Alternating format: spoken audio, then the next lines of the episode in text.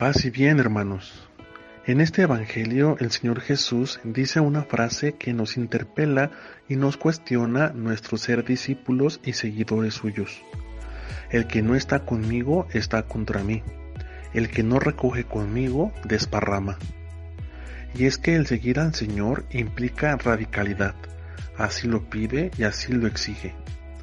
Abrimos la puerta de nuestra vida a Cristo Jesús y Él siguiendo la analogía de este Evangelio, comienza a limpiar nuestra casa.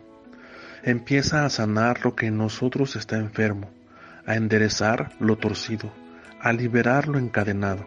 Es decir, nos ofrece una transformación integral de nuestra persona y de cada área de nuestra vida.